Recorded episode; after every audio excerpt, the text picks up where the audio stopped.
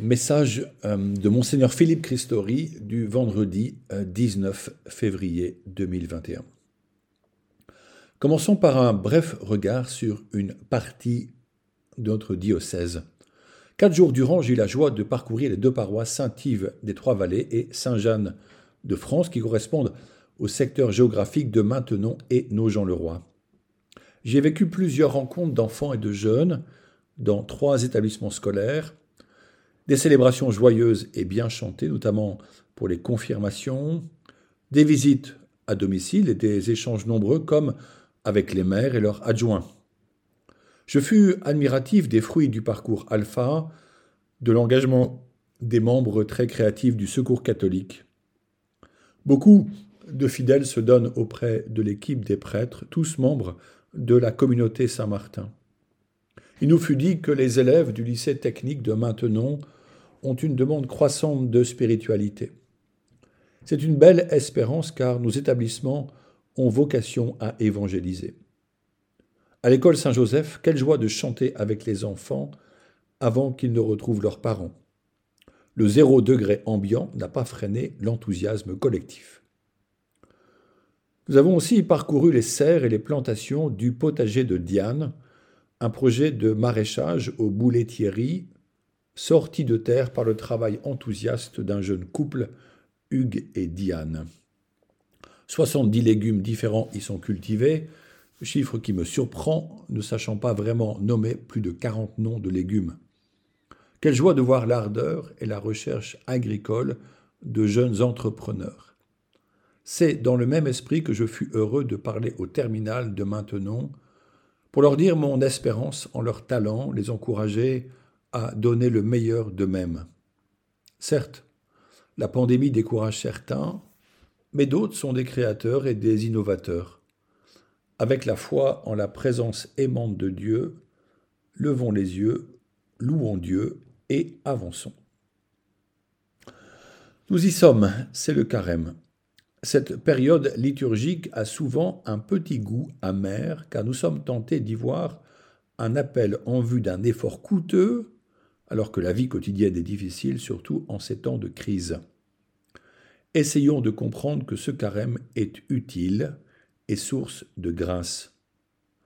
Il nous est donné comme un chemin de conversion pour être plus authentiquement disciples missionnaires.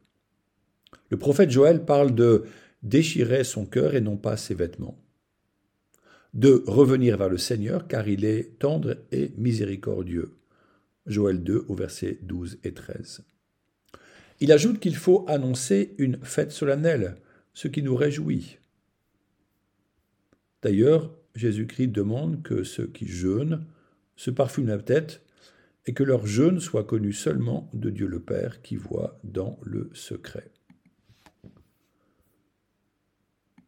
Le carême fait écho aux quarante jours que Jésus passe au désert après son baptême. Saint Marc est bref sur ce point. Je le cite. Aussitôt l'Esprit pousse Jésus au désert, et dans le désert, il resta quarante jours, tenté par Satan. Il vivait parmi les bêtes sauvages, et les anges le servaient. Marc 1, versets 12 et 13. Saint Matthieu ajoute que le tentateur s'approche de Jésus après ses quarante jours de jeûne et de prière pour lui proposer trois tentations. À chaque fois, il lui ment et lui offre le pouvoir de faire des pains avec des pierres, de sauter dans le vide, de dominer le monde, mais à la condition que Jésus se prosterne devant lui. Satan propose un chemin de facilité. Cela pourrait être tentant quand on réfléchit à l'annonce du royaume de Dieu à apporter à toute l'humanité. Prendre les grands moyens semble tellement plus performant que la voie étroite de la sainteté. Or Jésus nous propose de le suivre humblement, sans pierre où reposer la tête, sans tunique de rechange. Il n'impose pas son royaume par la force. C'est un choix du cœur à faire par chacun de nous.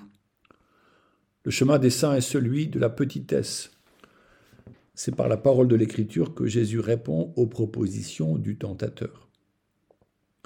Jésus affirme, je le cite, L'homme ne vit pas seulement de pain, mais de toute parole qui sort de la bouche de Dieu. Matthieu 4, verset 4. Et encore, arrière Satan, car il est écrit, c'est le Seigneur ton Dieu que tu adoreras, à lui seul tu rendras un culte. Matthieu 4, verset 10. Avec le carême vient la traditionnelle question que devons-nous faire? Les enfants de CM1 de l'école Saint-Joseph me l'ont posé. J'aimerais vous parler de deux voies l'abandon dans les mains du Seigneur et l'engagement dans le combat de la foi. Cela semble paradoxal, mais ces attitudes spirituelles peuvent se conjuguer. Parlons de l'abandon à l'œuvre de l'Esprit Saint. Comme la Vierge Marie qui accueille le message de Dieu et s'offre pour un projet sur lequel elle n'a pas prise, nous pouvons vivre ces semaines de carême unies au Christ par la prière d'adoration. Elle consiste à se mettre devant lui, chez soi, dans une chapelle, en pleine nature, puis de prendre conscience que le Seigneur est présent, discrètement mais réellement. Il est là, dans la création. Il est surtout en nous, caché et intime. Nous pouvons, dans ce temps d'adoration, lui parler, lui dire que nous l'accueillons et que nous le remercions de demeurer proche, lui confier ce moment et notre quotidien familial, amical comme professionnel. Nous lui demandons de retirer de nous ce qui n'est pas conforme à notre sainte vocation et de faire croître le bien. L'adoration est un cœur à cœur, un regard qui se pose sur l'autre, un silence qui parle au cœur, une pause dans l'agitation. Nous évitons de trop parler pour écouter en soi la voix qui murmure. Ce moment peut durer quelques instants, mais il est bien de le prolonger un quart d'heure ou même une heure selon notre habitude et notre disponibilité. Nous n'avons pas besoin de grandes prières ni de belles formules. Nous parlons à Dieu comme on parle à un ami, dans la confiance qui nous accompagne avec bienveillance. La seconde voie est celle du combat spirituel. Saint Paul dit que la vie chrétienne est un combat et il compare nos armes spirituelles à celles du légionnaire romain. Cette lutte peut être difficile car nous ne combattons pas contre des êtres de chair, mais face aux puissances invisibles et à des esprits qui refusent la victoire de Jésus-Christ. Confère Éphésiens 6. Ces derniers cherchent à nous séparer de Dieu, à nous couper de la grâce, et les tentations qu'ils nous offrent peuvent être attirantes je me remémore toujours ces retraites à l'hospice du Grand Saint-Bernard en Suisse, quand l'office des l'autre commençait en carême par Entrons dans le combat de Dieu. Cela interpelle chaque jour le chrétien pour qu'il entre courageusement dans ce combat. Mais c'est le Seigneur qui combat pour nous. C'est lui qui offre sa vie pour nous préserver de la défaite et de la mort. Notre péché ne doit pas nous décourager car nous avons un Sauveur, Jésus, qui a lutté pour nous. Le pape François utilise un mot fort pour désigner ce combat, nous appelant à être militants et belligérants. Ce mot vient du latin bellum, la guerre. Il s'agit de faire la guerre au malin et à ses œuvres.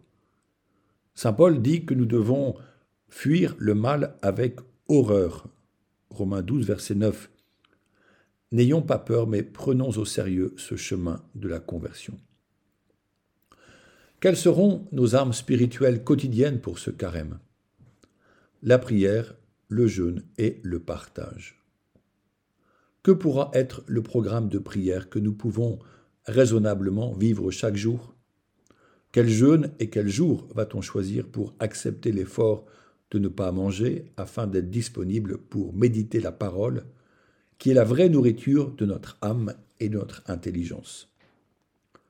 Quel partage et vers qui orienter notre générosité et nos services en ces mois où certains souffrent à côté de nous et vivent dans la précarité matérielle ou morale, tandis que d'autres sont plus éloignés, mais persécutés comme certains de nos frères dans la foi.